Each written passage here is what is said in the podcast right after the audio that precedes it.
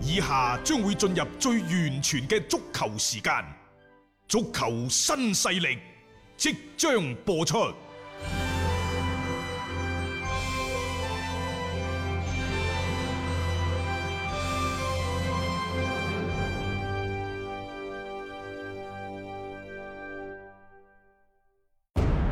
足球場，英雄地，幾多難忘時刻。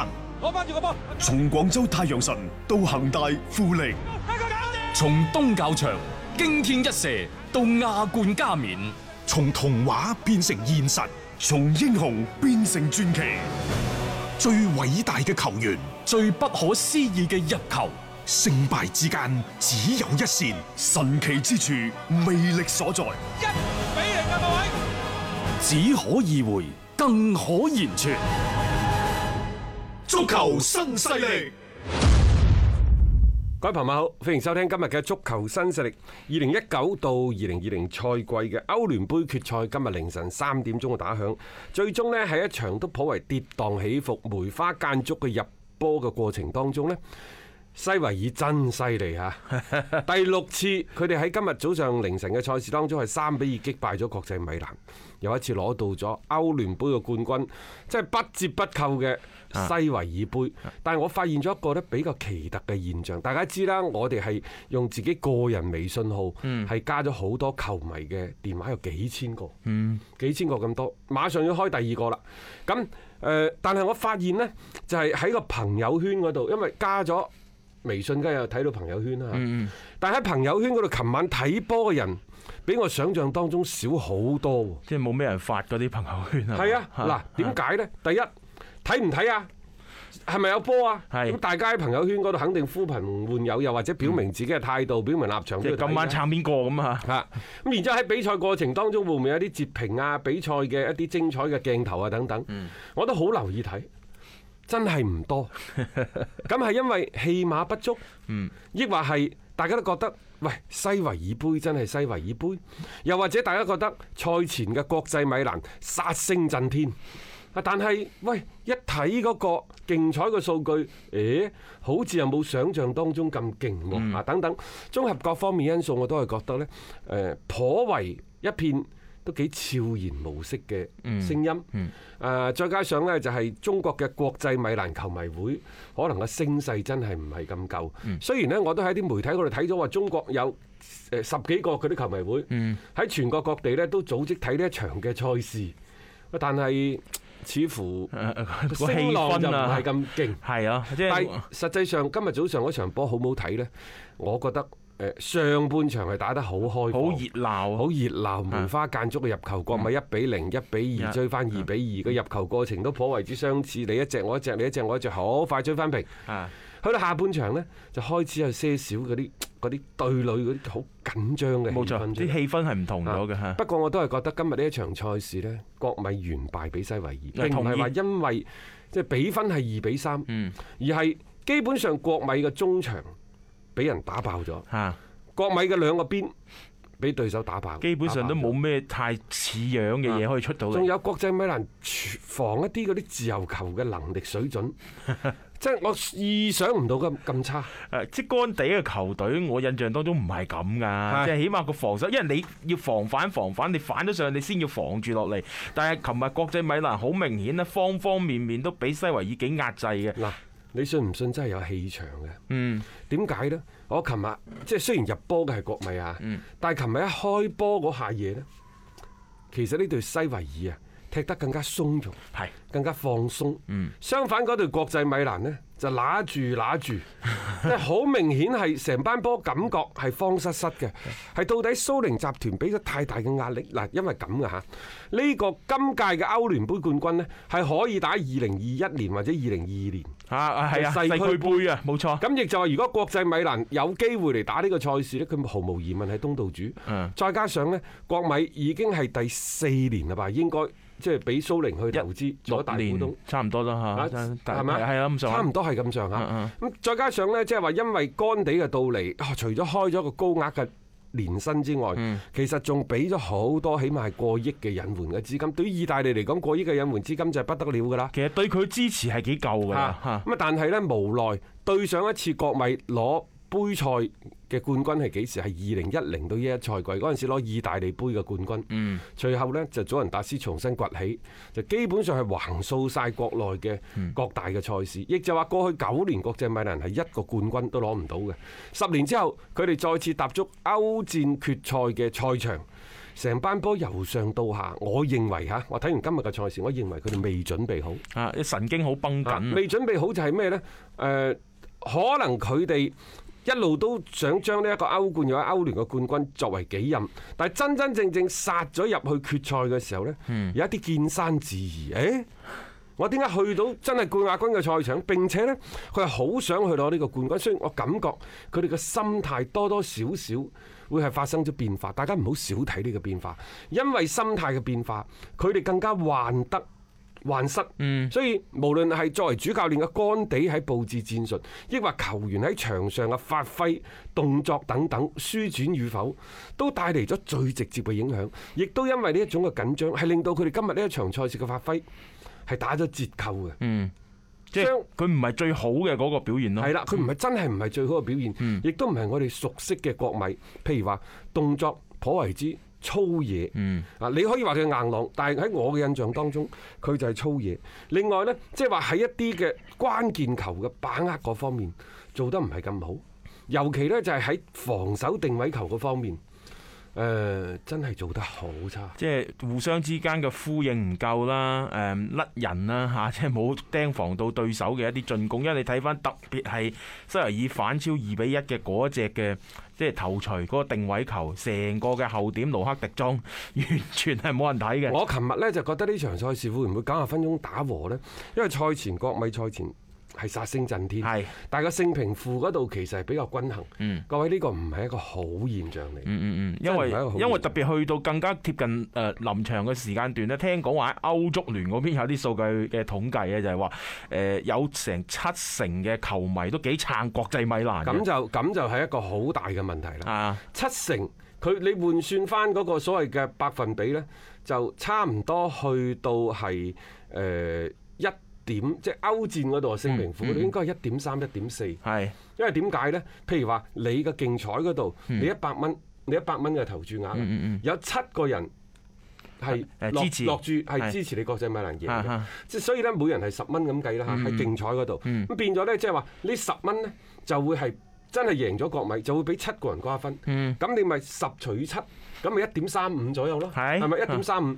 即係如果有十成十個人當中有七個人係支持國米嘅，佢就應該去到呢個數據。嗯，冇錯，嚇按按比例係啊，啊，按比例，但係你睇下臨場嗰度差唔多係二點二，係啊冇一錯點三同二點二，喂差好遠㗎各位，即嗯係呢個係競彩嘅數據，所以嗰、個我哋認為琴日嗰個盤係有問題嘅。係冇錯。你賽前嗌到咁高調，嚇但係結果出到嚟，你喺啲數據上面係對唔上號嘅，嗰種嘅信心上面嘅，其實一啲暗暗地咧啊唔係咁足夠，係一直都嗯係咁樣樣擺咗喺度嘅。係呢好樣啦嘢係好奇怪。咁喺今日凌晨嘅呢場賽事當中呢，誒、國米輸喺邊度呢？首先喺個中場嗰度越打就越失控，嗯，去到尾段基本上完全失控咁上下。誒喺呢個過程當中，干地作出嘅調整真係略嫌慢咗少少。啊慢啦，而且效果出唔到嚟啊！你換上嚟嘅嗰批人，山齊士好，艾力神好，其實俾到佢施展嘅嗰個時間太短啦。啊，你達唔到嗰一種我換咗人之後一啲嘅戰術上嘅調整嘅嗰種嘅效果，然之後呢就。好似後邊嗰十零分鐘，其實球隊幾盲頭烏蠅式嘅一個進攻啦，佢都嗯根本揾唔到嗰種嘅節奏，因為佢中場派咗啲人上嚟呢，佢並冇起到嗰種嘅梳理嘅作用，係打到邊算邊嘅，所以成個嘅國際米蘭，你會感覺呢，其實嗰個落後呢，雖然話係盧卡古嘅一個烏龍波咁樣去踢咗入去啦，但係你從場面嚟講，遲早嘅問題嚟嘅啫。呢隊波呢，好犀利嘅，即係佢哋呢，首先喺半決賽佢係逆轉嘅，嗯半決賽佢逆轉嗰、個嗰、個曼聯嗯，又係或者你話西維爾啊嘛，啊西維爾又係逆轉，琴嗯日呢又係逆轉，嗯落後再逆轉，即係西維爾呢個真係有啲戰神嘅氣質。嗯你成日都話利物浦咩鐵血精神啊，咩咩打唔嗯死啊諸如此類，但係西維爾犀利嚇，佢哋喺呢一個嘅決賽當中，誒、即係當年又係逆轉利物浦，咁即係係連啊續三次 即。係阿阿渣叔嗰陣時上嚟嘅，係咪啱帶嗰時啊嘛嚇。即係呢個唔係話偶然嘅一個現象嚟嘅。你諗下，佢係零七零八一五到一七，然之後二零二零，喺新世紀兩千年之後，六次殺入決賽，六次封封王。真係犀利，百分之一百嘅奪冠率啊！呢樣嘢，仲要佢每一次嘅晉級歷程當中，遇到唔同嘅對手，佢都話係對手係好勁，但係我哋有信心將佢呢係擊敗嘅。但係你話西維爾係咪歐洲頂級嘅球隊呢？其實佢唔係嘅嗯，即係按照我哋以前所講嘅，就好多嘅中下游嘅球隊喺國內嘅聯賽、杯賽嗰度，佢哋如果話係攞咗某一項賽事冠軍咧，伴隨住嘅可能當個賽季喺下個下個賽季就會降班。係係啊，呢隊西維爾呢，佢真係冇咁大嘅頭，但係人哋真係戴咗咁大頂帽。仲有呢，佢一路喺西甲嗰度保持呢一個競爭力，嗯一次又一次咁，只要殺得入決賽。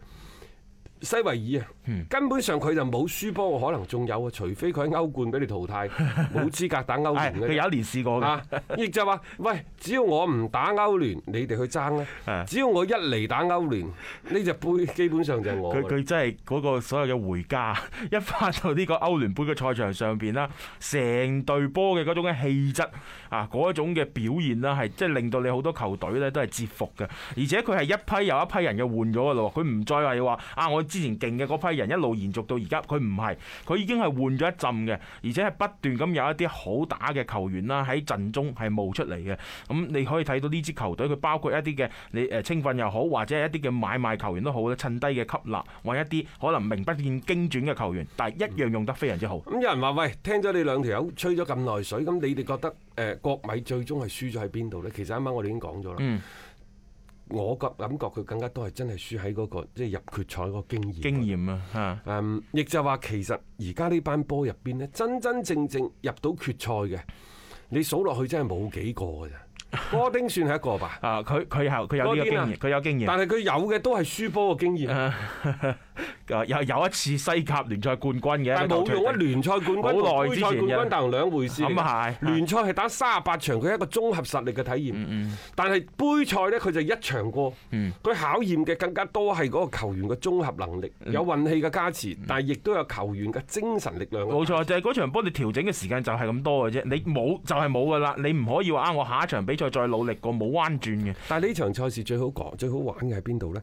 就喺賽後，干爹接受採訪嗰陣時，佢講咗幾樣嘢嘅。嗯第一呢，就講咗啱啱嗰番説話，就係、我哋球隊嘅經驗唔夠，係即係佢指嘅經驗唔夠係決賽嘅經驗唔夠。啊決賽經驗㗎，佢自己都係啦，本人第一次帶隊入嗯自己都決賽啊係嚇啊嗯嚇。第二佢講得好過癮嘅，佢、就話我哋而家翻到米蘭城之後呢，就會休息兩到三日，然之後冷靜平和咁同俱樂部。高層會面，嘿，嗰邊張康陽陽亦都講咗，佢話：，誒、先唞兩三日先，係啊，有啲咩呢？就兩三日之後至講，亦就話你可以期待嘅，嚟緊兩三日之後，即係國米嘅高層會係同干地有一次會嗯面啦。干地係簽咗三年約㗎，年薪係一千二百萬歐元。嗯第一年係咁，第二、第三年干地。繼續做唔做呢？嗯因為喺意大利嗰度已經傳到冚冚聲啦。嗯迪馬照嗰邊已經講咗啦，即係個著名嘅意大利個轉啊會記者，佢自己有個網站艾㗎力嚟準備啊啊 接話啊艾。力嚟準備接班㗎啦。係啊，即係已經人選都有埋俾你啦，而且係言之鑿鑿嘅。你再加上好似賽後干地講嘅説話呢，好似若有所指咁樣樣嘅。即係除咗話大家先即係唞一唞，之後會做一個嘅見面，跟住落嚟其實佢講嗰啲説話呢，我覺得好似係有一啲嘅意思啊。大家唔好認為咧國米嘅管理層小氣，嗯實際上呢，干地舊年夏天成為咗國際米蘭嘅主帥，亦都揾嚟咗馬洛達做總經理。但係大家留意啊，馬洛達做總經理，除咗幫干地拍檔好之外，佢幫艾力尼嘅嗰個拍檔可一能仲好啊樣。都好嘅一，樣嘅，係但係即係你無論係買盧卡古、租借山齊士、森斯、巴雷拉、山齊士等等嚇呢一班球員都嚟咗啦。但係呢隊國際米蘭同前幾個賽季一樣，即係同皮奧利嗰陣時執教差唔多，冇冇咩兩樣㗎。喺邊度咧？都係虎頭蛇尾，又係四大皆空。四大皆空。嗯實實際上呢，即係話佢哋賽季之初表現好強勢，但係去到賽季中段起伏不定，復賽以後呢，嗰啲甩碌嘅鏡頭呢就層出不窮。嗯最終只能夠目送祖雲達斯攞到咗意甲聯賽九連冠，並且係比較恥辱式地，俾祖雲可能計到佢淨係贏佢一分啫。啊！即係嗰一下真係好絕核，即係都未見過玩到咁盡嘅。其實呢個都唔緊要，啊最關鍵嘅呢就乾地，即係好就好啦。啊，即係呢位仁兄嘅嗯戰術嘅執行啊、痴迷啊、安排啊等等各方面都係唔錯嘅，但係佢真係嗰個腦袋缺乏咗一條筋，情商堪憂，情商堪憂。嗯即係我都未見過一個主教練喺賽季執教第一個賽季，球隊各方面情況還可以嘅情況之下啊，通過媒體公開炮轟管理層嘅。 呢個亦都只有乾地做得出嚟嘅。即係老實講句，你話佢成績好差咩？又唔係，只不過真係冇達到預期咁，哪怕一隻錦標佢哋都攞唔到。咁但係你咁樣樣去直接炮轟高層，本身就係唔啱嘅。你有意見可以提，誒大家坐低落嚟嚇一個會面，大家一齊嘅傾談啊，點樣去溝通都冇問問題。但係你通過咗媒體將啲事情呢擺咗上台面呢，就會搞到好多嘢係冇彎轉嘅。咁再加上其實喺轉會窗嘅過程當中，乾地係經常都會將一啲嘅即係事情搞到呢就係好僵嘅啊嚇，即係我要嗰個人，我一定要要要要要講到有為止嘅。咁你作為俱樂部嘅高層，你點樣樣去做呢個處理呢？個工作嘅難度嘅展開呢，其實係大咗好多嘅。按照米蘭體育報嘅講法呢就話其實干地同國際米蘭管理層之間嘅關係呢，非常之冷淡，又或者調過嚟講，國際米蘭同干地之間。即係管理層啊，同干地之間嘅關係係非常之冷淡。正常啊啦、干地呢，就即係你想買邊個買邊個，你就唔好講出嚟。係啊，你可以私底下你講㗎係都嘛要，你係都要咧，就講俾出邊聽。喂，做生意啊，買賣。如果你去你去買棵葱，如果人哋知道一定要買葱嘅話，我扯到佢一蚊一棵。係啊，你買唔你買？咬我咬我，啊你一定要買嘅。實際上可能嗰棵葱一毫子一棵嘅啫。係啊咁然之後你咁樣講完之後，人哋抬價買唔嚟，你喺度炮轟管理層話佢不作為。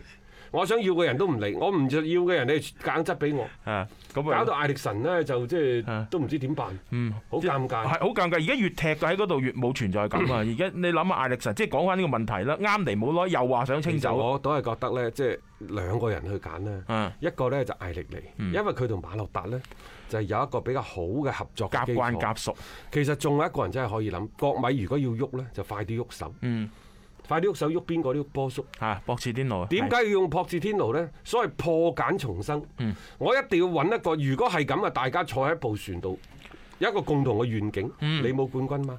我都好多年冇冠軍。係係喎幾好啊喎！！你唔同干地，干地，扯我啱啱有冇冠軍都好，我意大利國家隊教練，我喺車路士啊打得誒又又有有冠軍啊逢我嚟到就有冠軍，係你國際米蘭咁衰嘅，你陀衰家 啱唔啱啊？但係朴智天奴嚟到就唔同。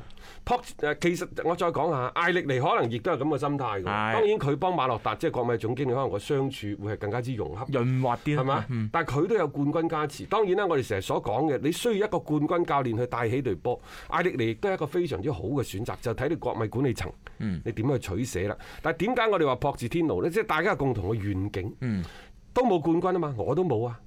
你又冇係嘛？係啊你有歐聯杯決賽失利嘅嗰個陰影嘛？啊嗰個我有歐冠決賽我都有歐冠失利嚇，係啊反正呢，就乾脆大家搭埋一齊有共同嘅願景，咩都唔好講嗯嚇，拋棄呢，就所有嘅掣肘，拋棄晒所有嘅幻想，我哋就喺呢度出發，嗯我哋就向呢一個聯賽冠軍、歐聯嘅冠軍，甚至乎歐冠嘅冠軍，嗯我哋再發起衝擊。再加上朴智天奴呢，係一個幾識得限米煮限飯嘅人，啊呢個真嘅，以前修咸頓啊，後尾熱刺艾力尼都未必得啊。誒、要需要配備一啲人手咯，而且其實而家國米嘅陣容又唔差啫，啊冇錯即係我覺得幾好嘅。仲有另一個人，即係我哋強烈咁推薦俾曼聯嗯，就係西維爾嘅領隊盧比迪古，盧比迪古。嗯，佢真係啱教，因為點解呢？你會睇翻呢個人，其實佢以前佢率領西班牙國青嘅時候，即係 U 十九、U 廿一，佢嗯佢好犀利㗎都嗰攞陣時，過好多個冠軍。係啊。然之後帶住呢一個西維爾，保持咗良好嘅傳統。嗯我覺得佢可以，佢可以過去英超嗰度揾食。啊點解我話係曼曼曼聯曼呢聯嗯？好簡單嘅啫，曼聯而家呢班年輕人向上走，向上走嘅時候呢，其實真係需要盧比迪古呢啲人嗯，嚟去嚇，啊即調係教佢哋。冇錯，當調教啊然而下家世界嘅潮流，大俱樂部嘅潮流，似乎更加傾向就係揾自己嘅一啲球隊啊唉啲公分嘅球員係嚟執教。但係呢個我想講下啊，曼聯係唔適合呢啲公分球員執教嘅。嗯點解呢？因為曼聯班球員喺昔日費格遜嘅高壓之下呢，已經係形成咗一個淨係識吹水，即係喺場邊打下嘴炮，史高斯啊、加利利維利等人啊，。所以佢講波佬好多啊 㗎。但係真真正正你話攞得出嚟做教練嘅，嗯又真係冇邊個。仲有呢，英格蘭啲球員，又或者佢揾啲外援呢，相對比較昂直，講嘅係拼勁、嗯鬥志、頑強嘅作風。你唔同啊，佢哋嗰啲意大利、西班牙嗰啲古惑好多㗎。啊，咁啊係，即係你覺得個腦筋喺度轉嘅，不停係咁啊嚇，。即係你從格調嗱開始到咩斯丹啊、啊簡拿華路啊、干地啊等等呢啲，佢就係喺踢波嗰陣時，佢哋就喺度邊諗邊學邊觀察，係你人哋接總班會接得比較快。總感覺有一絲嘅糾結喺佢哋冇嘅身錯上啦，。即係英格蘭啲球員係咪約翰牛？約翰牛佢就衝啦、殺啦咁樣撇佢啊！我始終覺得即係英格蘭好多球員咧，而而家呢批做到咧，朗尼以後都做得 到。講句唔好聽，就係英超啲球員呢，小快潤啊！啊廣東人話齋，啊佢少咗嗰一分嘅嘅少少嘅狡結嘅心思，嗯狡猾嘅狡啊，唔係呢咁搞月當空嗰個狡結啊！係啊，就殺嚇，冇錯啦，就係嗰個啦。 嚇所以呢，即係我覺得誒。盧比迪古會係一個比較好嘅選擇，嗯因為佢對年輕球員嘅培養啊、嗯提携啊，仲有呢，你睇翻佢琴日嘅戰術咧，點樣去力拼中場，係啊點樣呢？即係話將班波更加有機咁整合放埋一齊。我哋一琴日嘅節目，我哋都講咗咧。如果盧比迪古攞冠軍，你曼聯不妨審慎考慮。嗱，點解呢？蘇斯克查，我再一次講，佢係注定成為曼聯復興當中一個過渡性嘅人選。嗯當然，可能好多曼聯嘅球迷話：你嘅死人張達斌又喺度亂吹水。啊，盧比迪古點夠班嚟執教呢一個嘅曼聯啊？但係我想同大家講。喺上世紀八十年代嘅時候，你執費格遜 翻嚟，當其時邊個覺得佢夠班呢冇錯啊，嚇！即係我覺得有時適合自己先係最緊要，你唔好下下一定要揾大牌過嚟。你而家係啊一流嘅球會，你就覺得自己一定要標配翻一個即係頂級嘅教 練，但係你要因為自己你要睇翻自己現時嘅情況嚟去作考慮啊 嘛。我再退一萬步講，我唔覺得蘇斯克查係一個好嘅教練，係可可以即係將曼聯重新帶翻高位，走向復興嘅一個主教練。好啦，咁以前曼聯一路落嚟，有邊個教練？係可以呢？又或者曼聯嗰度有邊個有邊個球員喺退咗役之後走上咗一級又或者頂級教練嘅崗位呢？嗱，你睇翻轉頭，誒、咩格調嗱、斯丹嗰啲我哋唔講啊啦嚇。好啦，你曼聯呢度從當初嘅布魯士開始，嗯堅尼、堅尼啊，係咯，加利利維利、蘇斯克查、傑朗尼斯啦，傑斯啦，嚇。傑斯，係，你覺得即係話呢班人喺教練嗰度，我想講二流都算唔上，你信唔信啊？誒係冇錯，全歐洲嚟講。確實係啊啦，呢樣嘢實實際到不得了啊！呢個並唔係話貶低嘅意思啊，你對有對比有傷害啊嘛，你特別同嗰一批嘅教練，甚至乎我覺得誒呃曼聯好多呢啲教練出嚟同拿格斯曼嗰啲學院派啲有咩分別啫？所以呢，即係有時有啲所謂公分嘅球員，佢係可以嘅，有啲係未必得嘅。嗯公分嘅球員，你可以加入管理層，你加入管理層，係你可以好似其實拜仁慕尼黑嗰種嘅模式套路係幾好㗎，嗰個套路係非常之好嘅，即係佢有咁樣樣嘅江湖地位擲得住場啊嘛。嗯但係亦都難難難以即係話去去做一樣嘢，就係未必係有名嘅球員可以做到有名嘅教練喎。曼聯昔日嘅九二班當中有冇啲滄海遺珠？啊，有機會成為呢一個叫好好打嘅教練嘅潛質啊！對唔住，而家暫時未睇 到。仲有嗰班人年紀都大啦，啊係係呢個真嘅個。個都四廿幾所以歲。呢啲好多時可遇不可求，即係你夾硬一定要有啲所謂純正血統先可以做呢度嘅教練。喂，咁樣樣你咪不即係等於作茧自負嘅啫，有咩必要啫？呢樣嘢你不如就係揀適合自己嘅，你理得佢點樣出身啫仲有呢，即係話喺西班牙、喺意大利，包括喺德甲，好多嘅球隊嘅公分球員，即係成功咁轉身成為管理層主教練。以上嘅例子比比皆是，但係英超嚟講真係唔多喎。我哋話每個國家、每個地區、每個聯賽，佢都有各自自身唔同嘅特點。即係你唔可以人哋係點啊，東施效顰，人哋係點啊點㗎，係咪先？係你你你同我講英超有邊度？你過去嗰咁多隊波，即係無論係阿仙奴、曼聯，嗯到後尾嘅車路士、誒、曼城加咗入嚟，到而家嘅利物浦熱刺，嗯重新利物浦就重新崛起啦。有邊個係即係好好打嘅翻翻到嚟？林伯、謝 拉特，啊唉，你諗多咗啦。係係為時尚早啊，咁講啊，為時尚早係即係唔唔唔排除佢以後可以，但係而家嚟講絕對未係頂級嘅料啦。所以呢樣嘢點樣去揀一個教練作為球隊嚟講，你應該有一個清晰嘅思路，並非話自己有一定係最好嘅，適合自己嘅先係最好嘅。 Hello，我係張達斌。每日傍晚六點到七點，我都會喺 FM 一零七七同大家做節目傾波經。而家係自媒體時代，除咗喺電台嘅節目，每一日我仲會喺抖音發布最新嘅短視頻內容。嚟抖音搜索斌哥廣播就可以揾到我啦，記得添加關注啊！另外，歡迎大家關注我嘅微信號碼，方便隨時交流。敲重點，唔係公眾號，係個人號啊！微信號碼係一三四一六三六孖五九八，一三四一六三六孖五九八。